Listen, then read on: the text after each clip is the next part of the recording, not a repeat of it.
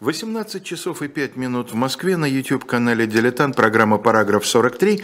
Программа, в которой два учителя бывшей 43-й школы, ныне действующий Леонид Кацва и бывший Алексей Кузнецов, рассуждают о различных сюжетах отечественной истории применительно к их преподаванию в средней школе. У нас наш мини-сериал называется «Хроника одного сиротства». Мы говорим о детских и юношеских годах э, великого князя, а потом царя всея Руси Ивана Васильевича, Ивана IV, Ивана Грозного, как мы мы его привыкли называть. И в прошлый раз мы через последние годы правления Елены Глинской, через мятеж Андрея Старицкого, через гонение на Бельских э, добрались до возраста 13-летия, до 43 -го года, когда в жизни Ивана Грозного появляется, и в жизни Руси, разумеется, московской, появляется митрополит Макарий, которому предстоит сыграть огромную роль в, именно в молодых годах э, царя, будущего царя, да, поскольку Макарий станет одним из его главных воспитателей. Да, ну если, так сказать, уточнять... Да, я прошу прощения, здесь почему-то опять разгорелась э, дискуссия, э, прямой у нас эфир или запись, у нас только прямые эфиры, вот параграф 43 в записи не выходил ни разу. Так что, граждане, если кто-то собирается задать вопрос, я буду счастлив, потому что хорошо, если в 10 передач приходит один вменяемый вопрос по теме. Вот, извините за горя горячность, простите, Леня. А, значит, Леш, а, ты извини, но сразу внесу поправку. Дело в том, что мы добрались до 42 -го года, а не до 43-го, потому что Макарий стал э, митрополитом в марте 42 -го года. И это, как в данном случае, имеет некоторое значение. Э, дело в том, что в мае того же 42 -го года э, умер Иван Васильевич Шуйский, о котором сегодня будет еще помянутым.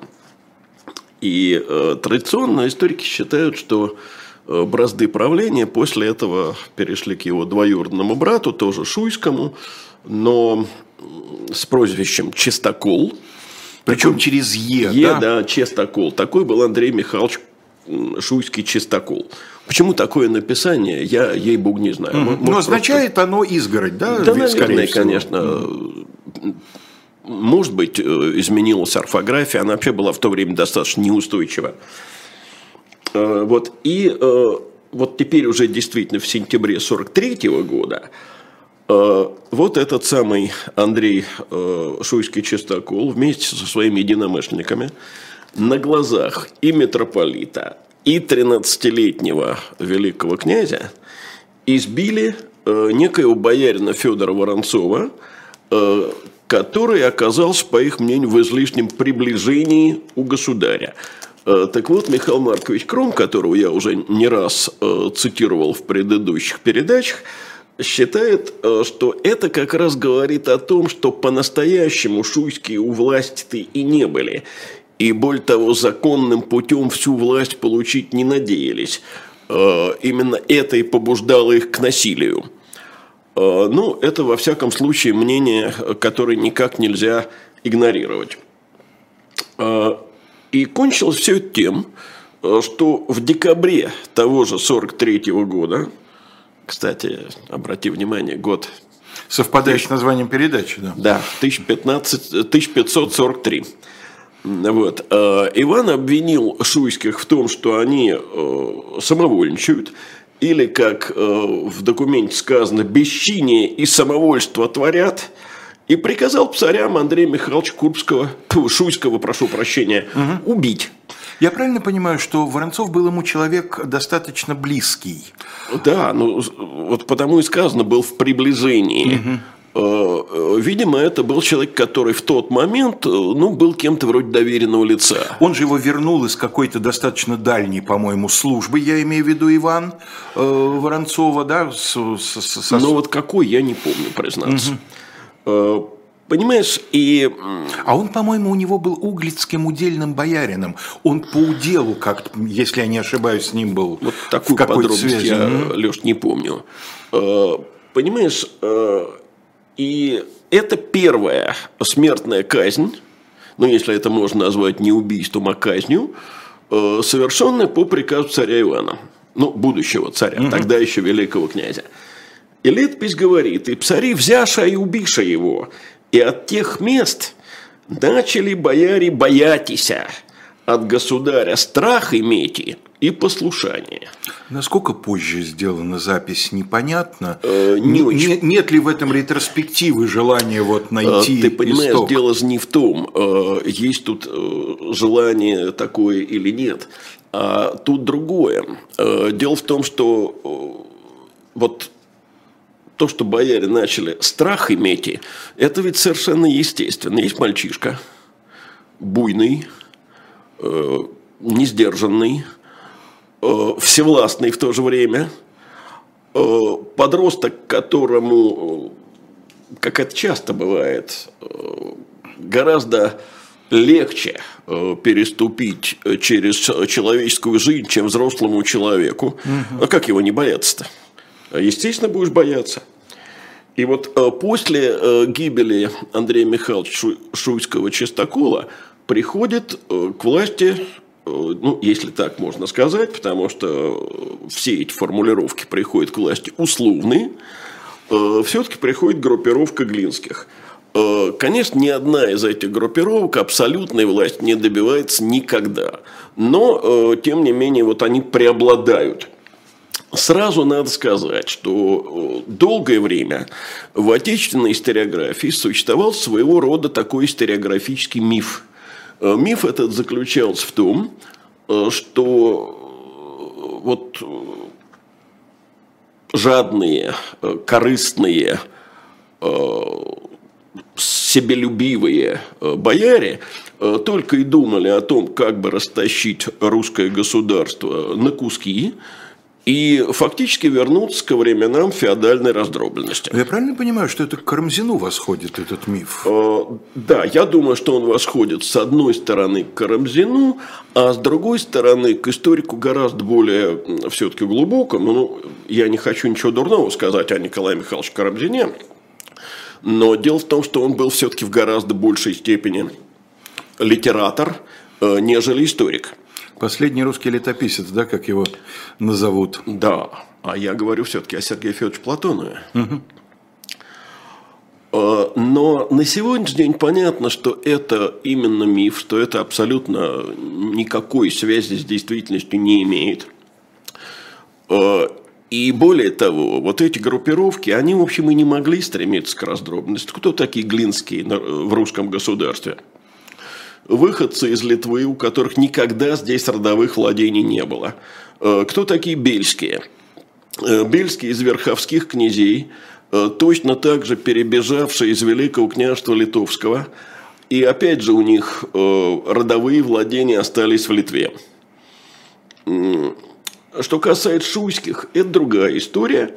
Шуйские потомки Суздальско-Нижегородских князей, происходят они от родного брата Александра Невского, от э, князя Андрея Суздальского. Э, Но, опять же, в те времена, когда... Ну, то есть они младшие ветвь Рюриковичей. Ну, понимаешь, тут э, я вообще очень не люблю выражение династии Рюриковичей, потому что Рюриковичей в это время невероятное количество. Все э, русские князья, за исключением сравнительно немногочисленных тогда Гедеминовичей, все Рюриковичи. Э, Но они не просто Рюриковичи, они потомки Александра Невского. Ш- э, Вернее, не Александра Невского, а его брата. Э, Потомки великого князя Ярослава Всеволодовича. Вот это точнее. Ну, то есть они младшая ветвь, старшей ветви, так сказать, если возможен такой. ближайшие э, родственники. Но в то время, когда они были у власти, они тоже ничего для э, хоть какой-то э, самостоятельности своего родового Суздальского гнезда не сделали. Все, этот поезд ушел. Э, Бояре, которые стоят у власти в это время, думают отнюдь не о возвращении к раздробленности, а о власти над всем русским государством. И это позволило бы им э, приобретать вотчины в разных э, районах страны, им совершенно эта раздробленность была не нужна. Я вынужден здесь э, вот паузу сделать и два слова сказать. Дело в том, что специфика русского землевладения э, была в том, что здесь никогда не был латифундий. Латифундия – это огромное сплошное владение, когда можно ехать там десяток верст и все будет э, того же Маркиз де Карабас, как mm-hmm. мои любимые сказки, которые я очень часто на уроках вспоминаю. Вот ни в Англии, ни в России эта сказка написана быть не могла, потому что и в Англии, и в России даже крупные землевладельцы э, всегда владели не сплошь Э, территорий, а в разброс. Да даже духовные князей, когда читаешь село с деревеньки. О чем и речь? Село другое с деревеньки, оно совсем в другом конце. О чем и речь? Э, и это совершенно естественно, потому что э, никогда великие князья не стремились отдавать даже в уделы Э, какую-то монолитную территорию. Скажи, а вот этот последний удел Руси, углический удел, он был объемным? Нет, он вообще был сравнительно небольшой. Угу. И он действительно был э, в районе Углича, но это формальный э, удел, который никакого практического значения иметь не мог. Поэтому последним настоящим уделом, в общем, считается все-таки Старицкий. Угу. В своем завещании Э, который Иван написал, когда еще был жив э, царевич Иван Иванович, он выделял э, младшему сыну Федору тогда удел, но этот удел никогда не стал реальностью. Точно так же, как Тверь была, например, отдана в удел Семену Бекбулатовичу, и тоже это было чистой формальностью. Поэтому последний удел – это, конечно, удел Старецкий, причем, по-видимому, во времена не Владимира Андреевича Старецкого, вот двоюродного брата Ивана Грозного, которого он заставит выпить яд, угу. а его отца Андрея Старецкого, потому что вот после мятежа Андрея Старецкого, о котором мы говорили, э, Старецкий удел был, по сути дела, ликвидирован, Владимиру Андреевичу выдали э, земли в других э, местах сильно меньше, угу. хотя он по-прежнему именовался удельным князем Старецким. Чтобы вы не путались, поскольку редакторы нашей интернет сегодняшней передачи вынесли кадры с фильма «Иван Грозный» на заставку, в фильме Владимира Андреевича Старецкого играл Павел Кадочников. Это одна из, я так понимаю, первых э, знаменитых его ролей в кино еще до подвига разведчика. Ну и кроме того, надо вспомнить, что э, в те времена, когда существовало боярское правление, по-прежнему продолжалась и губная реформа, и денежная реформа, она именно в это время доводилась до конца, и массовые поместные раздачи. Э, то есть э, никакой принципиальной перемены во внутренней политике не произошло, а другое дело, что люди заняты были сведением счетов, люди заняты были интригами, люди заняты были э, изничтожением врагов, поэтому им было не до решения государственных дел, они решали свои угу. задачи скорее э, личные, и поэтому, конечно, условия для проведения реформ ухудшились, тут что и говорить.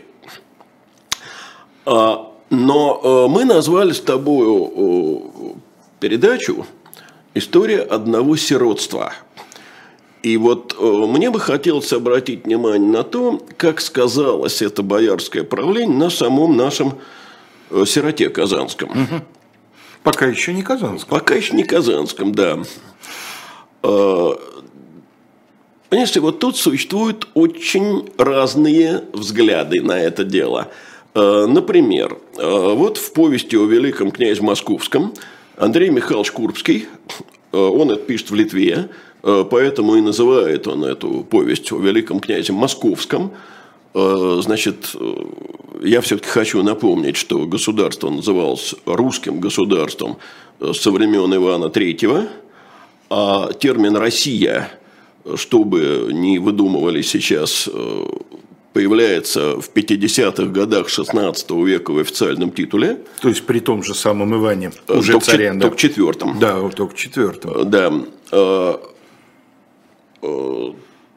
но Курбский бежал в Литву, ему, естественно, хотелось как-то Ивана принизить в Литве э, действительно и царский титул не признавался, поэтому он и пишет. Это же Сигизмунд II Август еще, да, да правильно? Конечно. А он до упора не будет признавать царский не титул, будет, если я правильно э, помню. И война идет. Угу. Поэтому э, Курбский пишет не о царе, а о великом князе, и не о русском, а о московском. Угу. Так вот, пишет он так. «Питаша его велицы гордые паны, по их языку боярове, на свою и своих детей беду. ретящиеся друг другом, ласкающие и угождающие ему во всяком наслаждении.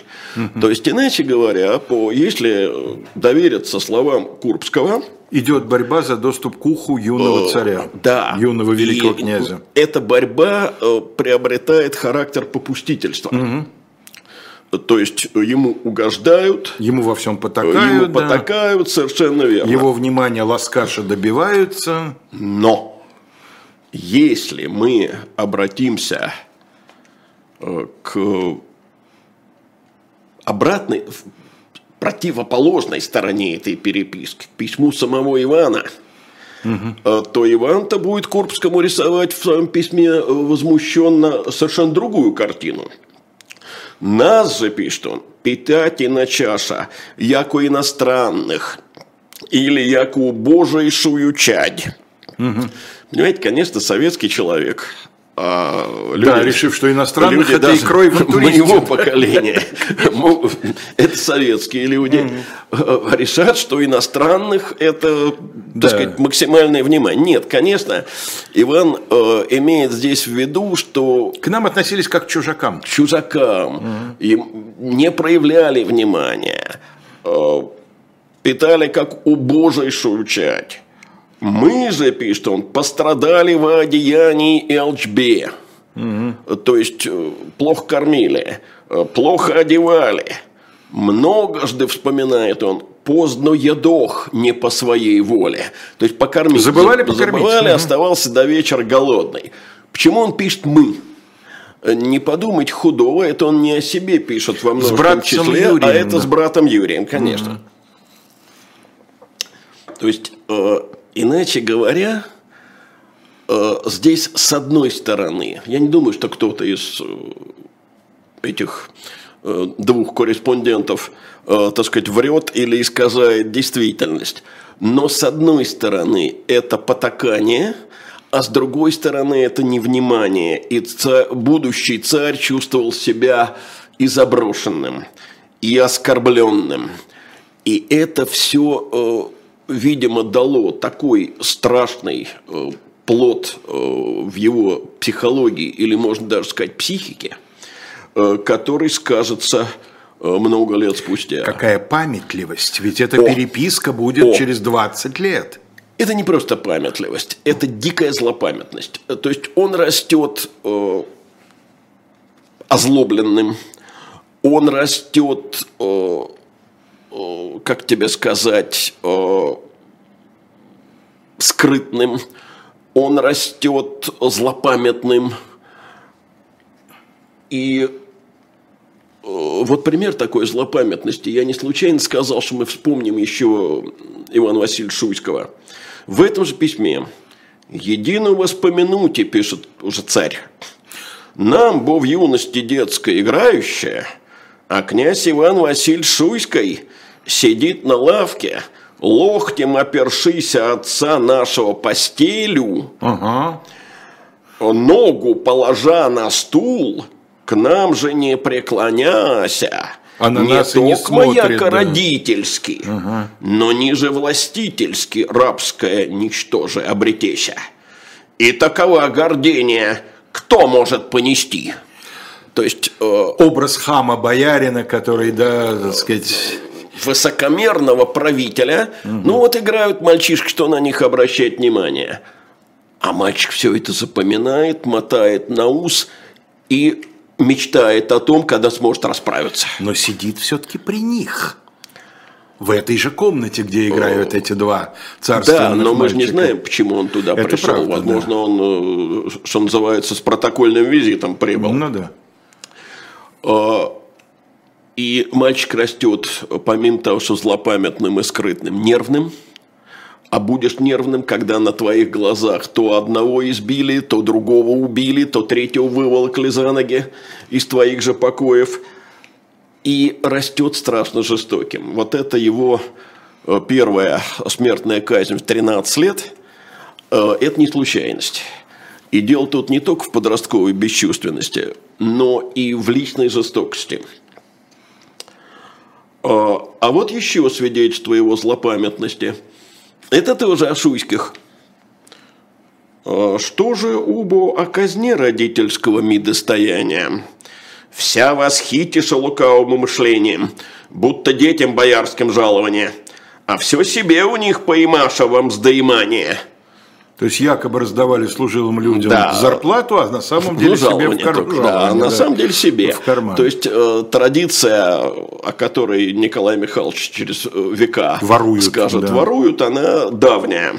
Лёнь, И- скажи, пожалуйста, ведь когда умерла Елена Глинская, к Грозному, если я правильно помню, была представлена, а может быть к обоим братьям одновременно, специальная мамка. А, Мамка была у них и до смерти Елены Глинской. Э, Вспомни, когда царевич Дмитрий будет э, в Угличе, то царица Мария будет при нем. Но Да, ма- будет мамка, тем Волохова, не да, менее, да. будет Василиса Волохова. Дело в том, что это нормально. Э, Всегда э, некий штат нянек. Вот как же не покормлены-то оставались до вечера при наличии этой, пусть... Так, вот, вот так. А не выдумывает, не А вполне прикидывается он возможно, что- чер- нет. чрезмерно сиротой. Вполне возможно, что это случилось один раз. Но он настолько это помнит, вот эта недобрая э, памятливость такая, он малейшую обиду он припоминает. Это что же характер? Леш, конечно, речь не идет о том, что их каждый Что день он регулярно кормить, голодал, он да, да, голодал, да, да. царь э, будущий, ну, великий князь. Конечно, он не голодал, но вот один раз такой был, два Все, помнит. этого достаточно. да. Этого достаточно. Так вот, я э, начал цитату, извини, я ее все-таки продолжу. Итак, в нашей... Она смешная в конце будет. Итак, в той нашей казне, исковавший себе сосуды злати и серебряни, и имена на них родителей своих подписаша, будто их родительское стяжание. А всем людям ведомо. При матери нашей, у князя Ивана Шуйского, была шуба мухаяр зелен на на куницах, уницах, да и те ветхи. И чем было сосуды ковати, и на лучше шуба перемените. Э, Ну, мухаяр – это полушерстяная ткань, ткань, да. недостаточно богатая. А Куница, шуба, мех не шуба тот, должна да. быть не на куницах, На а на соболях, соболях. конечно, да. Не случайно, совершенно, видимо, обалдевший от э, такого текста Андрей Михайлович Курбский на это ответил. Тут о постелях, о телогреях и иные бесчисленные воистину якобы неистовых баб басни. Э, Но вот эти э, неистовых баб басни – это личное. Это то, что он будет держать при себе и ставить вину. А вообще вся эта история с написанием на сосудах, с вычеканиванием, что они якобы, да, Ну, напомин- сплетни, конечно, придворная. А самое главное, как это напоминает знаменитый анекдот нашего с тобой детства про то, что Брежнев э, достает портсигар и предлагает собеседникам закурить, а на портсигаре написано Екатерина Потемкину, да, вот это вот вся история. Да, да, вечная. Так вот, понимаешь, после того, как э, Андрей Михайлович Шуйский Чистокол был убит, э, с 44 и, ну, где-то до середины, видимо, 46 года, э, при дворе монаршем существовало своего рода шаткое такое равновесие, когда ни одна из боярских группировок по-настоящему решающего перевеса не имела, хотя и считает, что к власти пришли глинские, и выразилось это шаткое равновесие в череде э, совершенно беспорядочных опал и пожалований. Причем сам Иван, видимо, в этом особого участия не принимал, э, ну, хотя бы потому, что он подолгу отсутствовал в Москве. Э, Например, в 1945 году его в Москве не было 108 дней подряд. А в 1946 году 215 дней он отсутствовал. То есть это около 7 месяцев. А где он, собственно, был? В мае 46 года он выехал на судех, э, то есть по реке, э, в Николу-Грешский монастырь. Э, Оттуда отправился в Коломну. И вот о его похождении в Коломне рассказывает Пискаревский летописец. И тут была у него потеха. Пашню пахал вешнюю, из бояры сел гречиху, и иные потехи на ходулях ходил, в саван наряжался. Сеять гречиху, что за развлечение? Вот развлечение такое. А может быть какое-то переносное Игра. значение? Игра. маскарадное что-то. Mm. Понимаешь, и никого не напоминает. Ну, первое, что напоминает Льва Толстого, выходившего пахать курьерским Нет, поездом. Это немножко не из той оперы. Да, ну Петра, конечно. Петра, конечно, напоминает. Только у Петра военные исключительно потехи, судя по всему. А ну, на ходулях и в самом а, это ну, в, этом смысле, в чистом да, виде. Да, да, да. А, у да. Алексея Николаевича Толстого это описано так ярко. Угу. Вот этот всешутейший собор. Угу. Ну и во время пребывания в Коломне как раз и случилась история, которая, в общем, ужасы опричные, я бы сказал, предваряет. Вот ее мы, да. чтобы не перебивать, расскажем после короткой рекламы. Сейчас мы с вами посмотрим ролик, потом послушаем коротенькую информацию и вернемся к этому сюжету.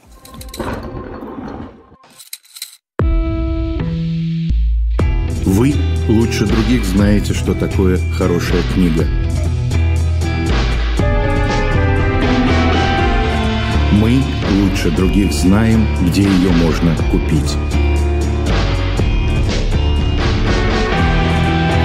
Книги на любой вкус с доставкой на дом. Интернет-магазин «Shop Дилетант Медиа».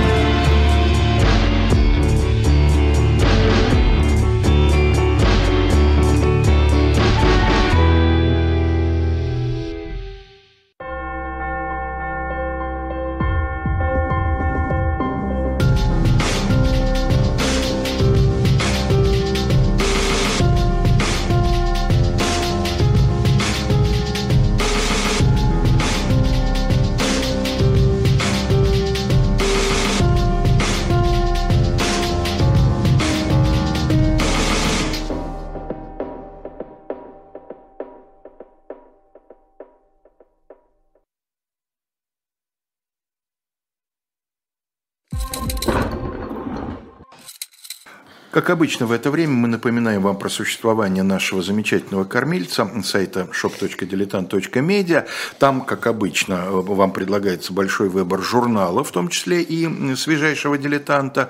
Вам предлагается различного рода литература, так или иначе, как правило, связанная с историей, э, и букинистическая, и современная. Ну и вот по разряду современной э, литературы мы как раз, в общем, случайно, не специально, не с рекламными целями перед перерывом упомянули детские забавы э, Петра Первого. Не совсем детская, не совсем забава. Но вот книга Евгения Келева в цикле, в цикле извините, микроистория «Русский мисопогон», то есть ненавистник Бород. Да? Петр Первый, Бродобритие и 10 миллионов московитов. Обратите внимание, мы эту книгу уже рекламировали. Ну и, соответственно, э, э, вообще зайдите на сайт, обновите свое представление о том, что там у нас происходит. Просит напомнить анекдот про портсигар Брежнева. Анекдот начала 70-х годов. Летят Деголь, э, Кеннеди и Брежнев в самолете. Ну или Хрущев, Хрущев, да, Кеннеди.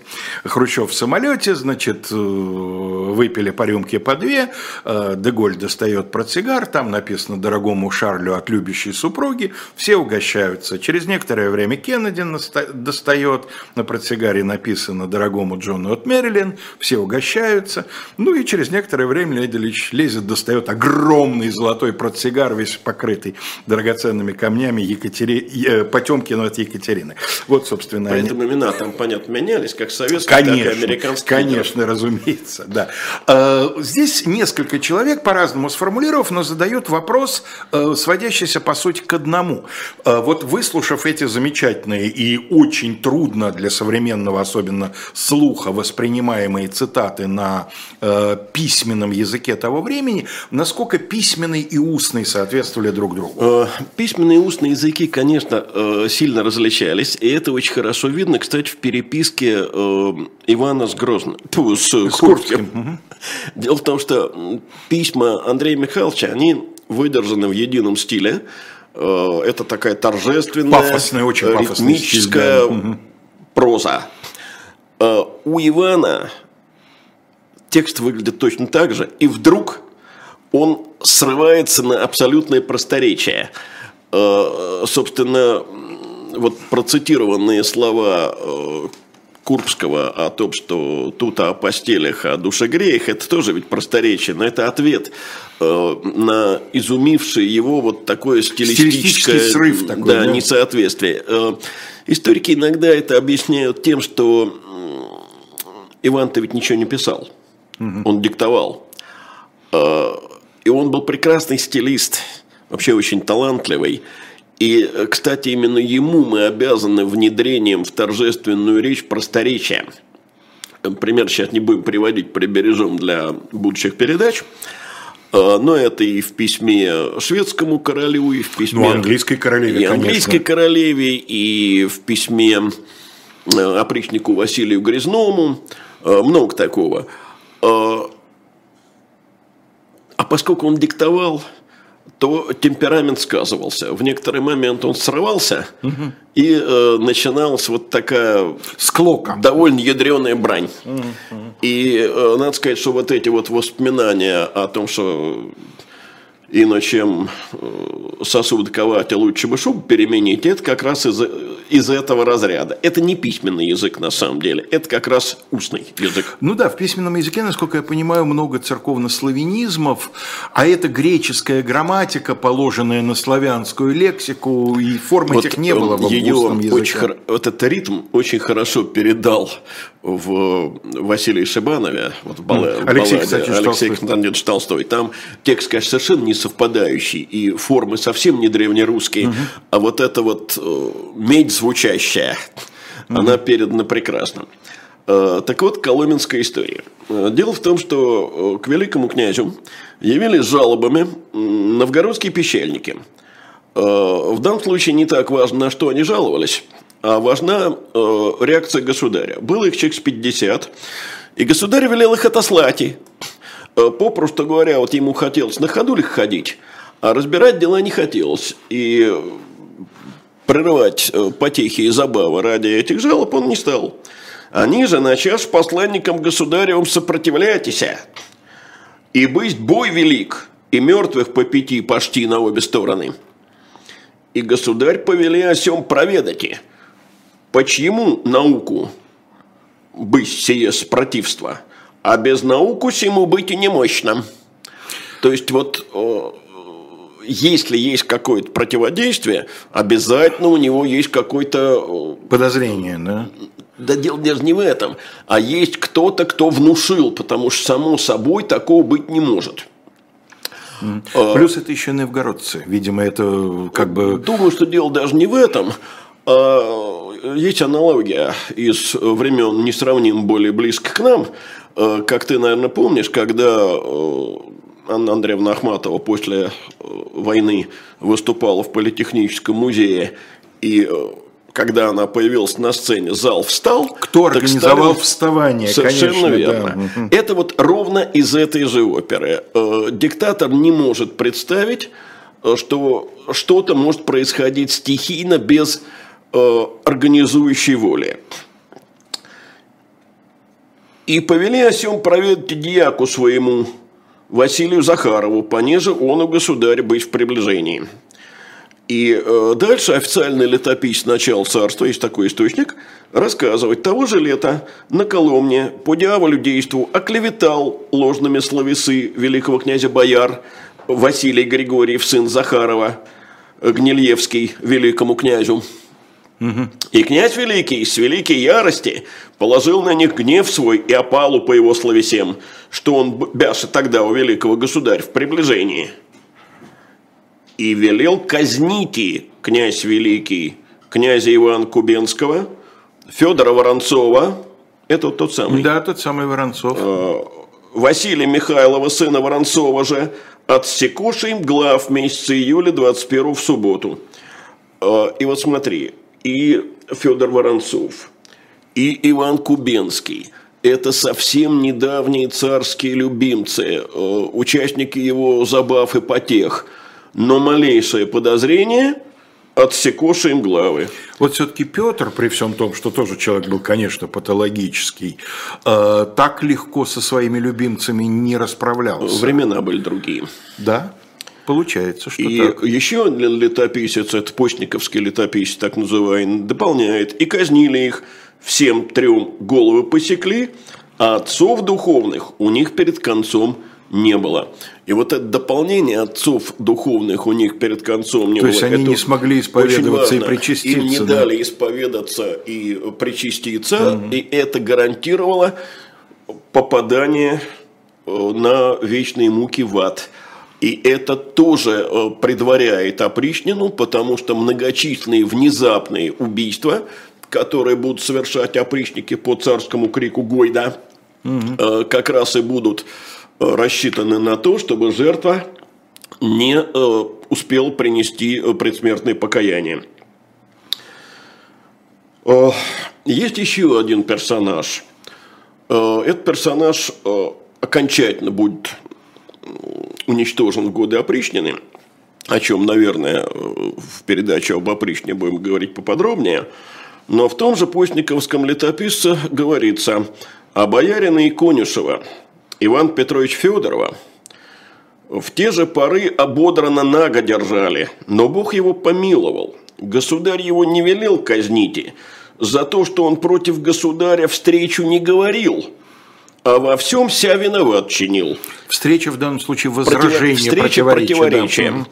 Э, Это вот э, знаменитая фраза окольничего Берсеня Беклемишева, который жаловался на то, что нынешний государь, имеется в виду Василий III, Да, Иван III встречу любил не встречу, любит, да. а прежний государь встречу любил. То есть тех, любил, кто чтобы с ним спорили. да, и тех, кто ему встречу говорил, он тех жаловал. Вот встреча – это противоречие, противодействие. А здесь мы видим, что милуется тот, кто во всем винится, э, кается, встречи не говорит.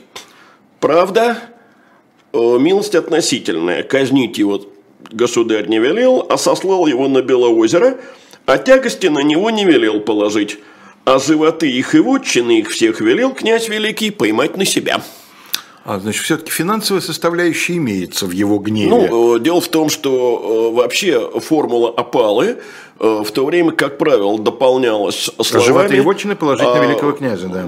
Вотчины их и все животы отписать и на государя. Практика такого отписывания прекратится вообще-то законодательно только, пожалуй, на грамоте Екатерины Великой. Животы имеется в виду Э, людишек. Имущество. Нет, животы Животы имущество имущество, да? Не только живое, да? Нет, животы – это именно имущество, и, скорее всего, как раз э, неодушевленное. Э, Ну, вот и после коломенских расправ э, как раз э, влияние Глинских усиливается. Дальше, по осени 46 года, Иван совершает еще два вояжа. Отправляется он в Новгород и Псков. Новгородский летописец пишет, на Филиппова Заговену, э, значит, это ноябрь, потому что начало Филиппова поста 14 ноября, э, на Филиппова Заговену приехал князь Великий Иван Васильевич всей Руси в Великий Новгород. Смирно и тихо пожил в Новогороде три дня, вот на три дня его хватило, а после трех дней все его войско начало быть из спесиво. Можно себе представить. Да. А поклону велел доправить на старостах. Три тысячи золотых больших, а пришно сурожан. Сурожане – это богатейшие купцы. А с ним было людей немного, тысячи три или четыре, а жил немного. Я себе представляю, что стоило прокормление вся эта орава, не то слово. Плюс еще отдельно положена вот эта вот мзда Да. на город. Поклон так да, называемый. поклон. Мгм. Но это Новгород. А вот псковский летописец, князь Великий Иоанн Васильевич, да брат его князь Георгий, э, быша в Новегороде и в Пскове, и быв немного и поедет к Москвы, а не управь своей отчины ничего. А князь Великий все гонял на имских, а христианам много проторы волокиты учиниве. Ну, я думаю, перевода не надо. Ну, трудно сказать, на слух тяжело воспринимается, но смысл в том, что... Одним словом, много проторы и волокиты – это много убытку э, причинил. То есть, э, видимо, тут и грабеж, и просто всякое, что называется, безобразие и уничтожение всего, что под руку подвернулось. Но вот в декабре 46 года он возвращается, наконец, в Москву, и 13 декабря э, делает весьма значимое заявление и советует о том с митрополитом. Это он объявляет боярам о намерении жениться. Угу. Причем он объявляет, что желает жену взять не из иного царства, а в своем государстве. То есть речь пока идет не о конкретной невесте, а о женитьбе в принципе. Да. Угу. Ну и происходит, как положено в таких случаях, смотр невест. Э, выбор падает на Анастасию Романовну Захарьину Юрьеву, э, то есть дочь Романа Юрьевича Захарьина. И 3 февраля 1547 года играется свадьба. Э, первая из многочисленных свадеб Ивана IV. Но в тот же день, когда он сообщил о том, что хочет жениться на подданной, значит, это было 17 декабря, еще раз повторим, он сделал более важное даже заявление. Он объявил, что намерен наперед своей женитвы поискать и прежних своих прародительских чинов. Угу. Речь идет, как мы понимаем, о принятии... Интересно, где логика? Вот если бы он женился на иностранной принцессе, тогда был бы смысл искать родительских чинов. А тут-то она точно ниже его. Да, но дело не в этом. Это, по-видимому, не совсем связанные вещи. Ага. Э, просто он уже желает жениться в новом статусе. И, конечно, инициатива э, этого заявления принадлежит э, не 17-летнему юнцу, а ну, скорее всего, так большинство специалистов полагает, митрополиту Макарию. Было ли в этом нечто педагогическое? Макарий не мог, эм, я так понимаю, э, слегка, ну, не... Нет, я думаю, что в этом было не педагогическое, а сугубо политическое. А вот я имею в виду из серии «Женится», войдет в разум, посмирнее станет. Не, ну, жениться-то я не знаю, может, это Я и, про женитьбу, и, и я не про, не про венчание чином. Э, может быть, но дело в том, что просто он возраст вошел. 17 лет – это нормальный для того времени возраст женитьбы молодого человека. В 15 лет э, становился недоросль новиком, шел в службу. Угу. Че бы ему в 17 лет не жениться. Не забываем, что была гораздо ниже продолжительной жизни. 45-летний был уже пожилым человеком. Ну и гораздо строже представление о грехе. То, что потом будет считаться за мужчиной грехом, Это само собой, пока да. еще грех. Само собой. А, значит, венчание на царство состоялось 16 января, и поэтому в брак он вступал уже царем. Вот, видимо, это было важно. А, ну, если мы попытаемся разобрать, что за прародительские чины такие – Э, то тут выясняется, что ни отец его, ни дед, ни прадед, ни более дальние предки царями не были. Хотя, например, Ивана III иногда в церковной публицистике так и называли. Э, конечно, можно сказать, да, у него Зато... Ну, именно в церковный, в том смысле, в каком Иисус царь иудейский, да, да то есть это другое значение. Ну, тут Трудно Я имею в виду более широкое понятие да. слова царь. Ну, все-таки называли государя называли. царем. Иван Третьего называли иногда, но только в церковной публицистике. Конечно, можно сказать, а у него зато бабка, так сказать, да, племянница рода, последнего да, да, императора. Угу. Нет, это не основание, потому что тут имелись в виду, несомненно, предки по прямой восходящей мужской линии. И, э, по-видимому, Э, вот эта идея поискать прародительских чинов, а все-таки это средневековье, то есть э, новое авторитета не имеет. Для того, чтобы нечто было авторитетным, оно должно быть старым, угу. так сказать, древним.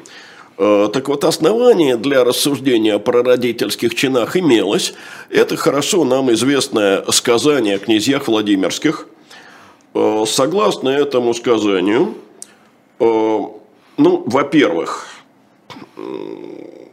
так сказать, э, происходили Владимирские князья э, непосредственно от первого римского императора Августа. Мы свой род ведем от Августа Кесаря. Совершенно верно. Угу. А во-вторых, э, в этом сказании рассказывалось, что где император Константин Мономах прислал своему внуку, киевскому князю Владимиру Мономаху, свой царский венец, шапку Мономаха, а с нею и права на царский титул. Ну, здесь надо, конечно, вспомнить, что Константин Мономах умер в январе 1055 года. Внуку его тогда не был двух лет. Был он сыном третьего из сыновей Ярослава Мудрого. И предполагать, что когда бы то ни было, этот мальчик станет великим князем, императору Константину Мономаху было довольно затруднительно. Ну и кроме того, насколько я понимаю, довольно хорошо известно, что конкретная шапка Нет, Мономаха шапка прислана Мономаха, ханом Узбеком, если это... ошибаюсь. Только не шапка прислана. Прислана в подарок Ивану Калите э, золотая тюбетейка, довольно тяжелая, ну, да, да. среднеазиатской работы. Э, в Москве она, э, так сказать, обита бархатом, опушена соболями, украшена крестом и самоцветами. То есть здесь, конечно, э, история передач шапки Мономаха – это такая же легенда, как и происхождение от Августа, Августа и Пруса. Но мы же в данном случае говорим не о том, что представляла собой вот эта физическая шапка, а о том, какова была официальная идеологическая версия. Угу. Ну и, конечно, наверное, стоит э, вспомнить то, что мы всегда, э, так сказать, подробно разбираем в школе, э, раз уж у нас передача такая учительская, какие все-таки реальные причины были у самой этой идеи, почему принять на царский титул. Понимаете, дело в том, что ну, во-первых, э, на Руси было бесчисленное количество э, князей, в том числе, кстати, и великих князей, а точнее их потомков. Белозерские, Ярославские, Ростовские, Тверские, Рязанские, Нижегородские и прочее, прочее. А вот э, титул царский, он был принципиально иным. Э, вот э, почему у нас все время говорят династия Рюриковичей? все, кого я сейчас перечислил, все, все княжеские династии, они все Рюриковичи. А вот э, династия э, великокняжеская, она теперь становится царской, и царский титул поднимает на абсолютно недосягаемую высоту, потому что, во-первых, э, царем называли хана, э, во-вторых, э, в Византии царь э, – это фигура сакральная настолько, что единственный из мирян он мог входить в алтарь. В алтарь. Угу. Царь, то есть император. Э, да, русское царь это сокращение от Цезарь. Угу. То есть от императорского, по сути дела, титула.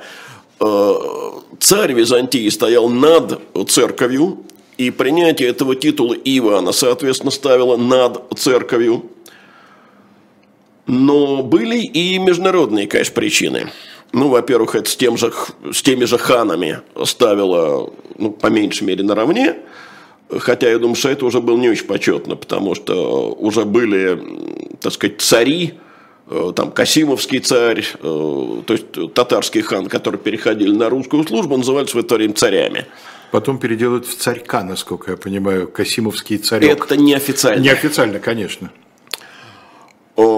Но дело тут еще в том, что в Европе Э, титул э, великого князя переводили, насколько я понимаю, как великий герцог. Э, там угу. гранд-дюк, да, гранд-принц. А царский титул либо вообще не переводили. Так и писали. Дзар. Угу. Да? Вторая буква чаще С, иногда Или Z. Z. Угу. Либо переводили как император. И таким образом носитель этого титула оказывался выше королей европейских и вставал вровень с единственным в Европе германским императором. И это другой вопрос, что не всякие хотелки удовлетворяются, и царский титул будет очень долго, э, так сказать, не признаваться различными европейскими монархами, и для того, чтобы его признали, придется делать определенные уступки. Э, итак, венчание состоялось. Надо сказать, ни женитьба, э, ни принятие нового титула э, не изменило вообще практической жизни дворя, двора. Потому что царь по-прежнему развлекался 17 лет. А реальная власть по-прежнему оставалась у Глинских. Ну вот 3 января э, Иван положил опалу на двух князей. Был такой Иван Иванович Дорогобужский его обезглавили, а князя Федора Ивановича Овчинина-Оболенского, угу. значит, понятно, кто это, это сын Овчи... Иван Федорович Овчины, угу. его на кол посадили. Угу. А вочиных и животы, понятное дело, взяли на государя.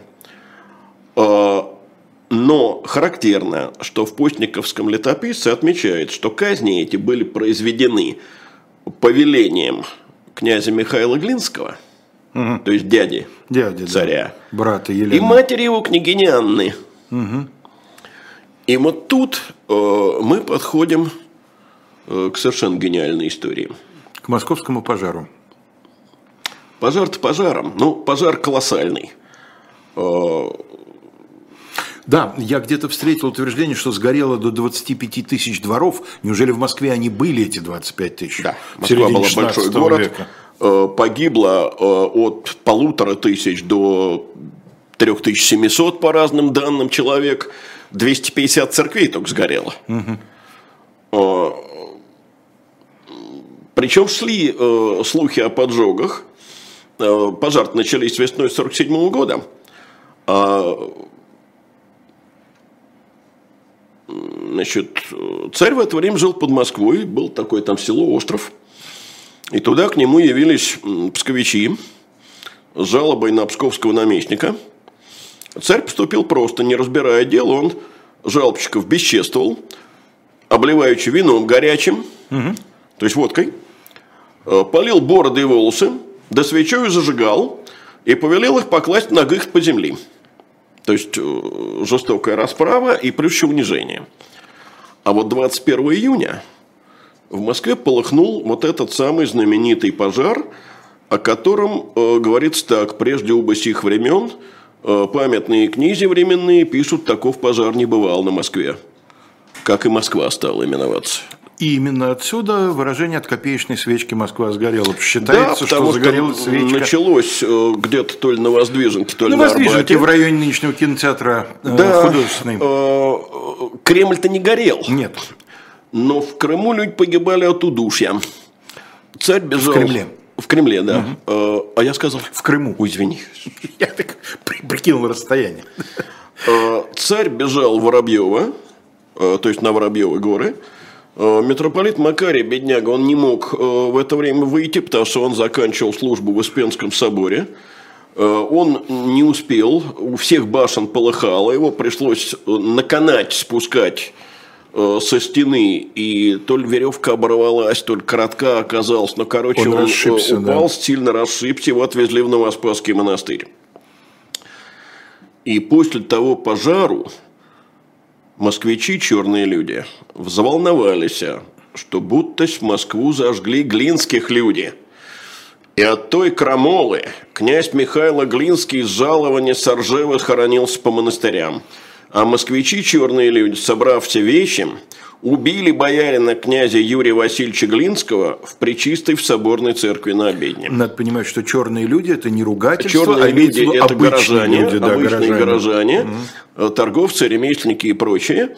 Э, то есть, э, почувствовав, что дело поворачивается худо, Юрий Глинский пытался скрыть в соборе, и его оттуда вытащили и убили. А слух шел вот какой.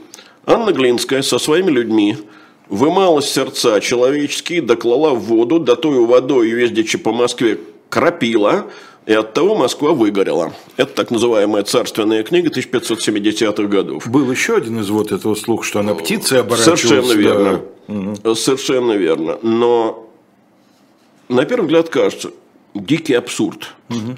Как люди могли в это верить?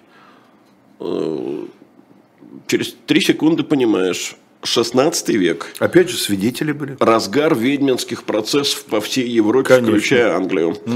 Угу. То есть, э, ничего э, такого вот чрезвычайного, что должно было бы отвратить людей того времени, как невозможное, нет. Это соответствует тогдашнему вполне мифологическому сознанию.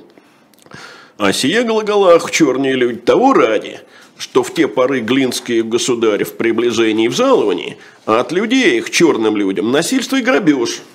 Они же их от того не унимаху. И вот 29 июня э, огромная толпа разъяренных горожан с щиты и с улицы, то есть с копьями, якобы боевым обычаем и мяху, двинулись в Воробьево. Я думаю, что можем мы тут останавливаться. Да. Не расскажем пока, чем закончилось. А, в ближайшее время на канале «Живой гвоздь» вас ждет а, особое мнение Андрея Колесникова, эксперта фонда «Карнеги». С ним беседует Айдар Ахмадиев.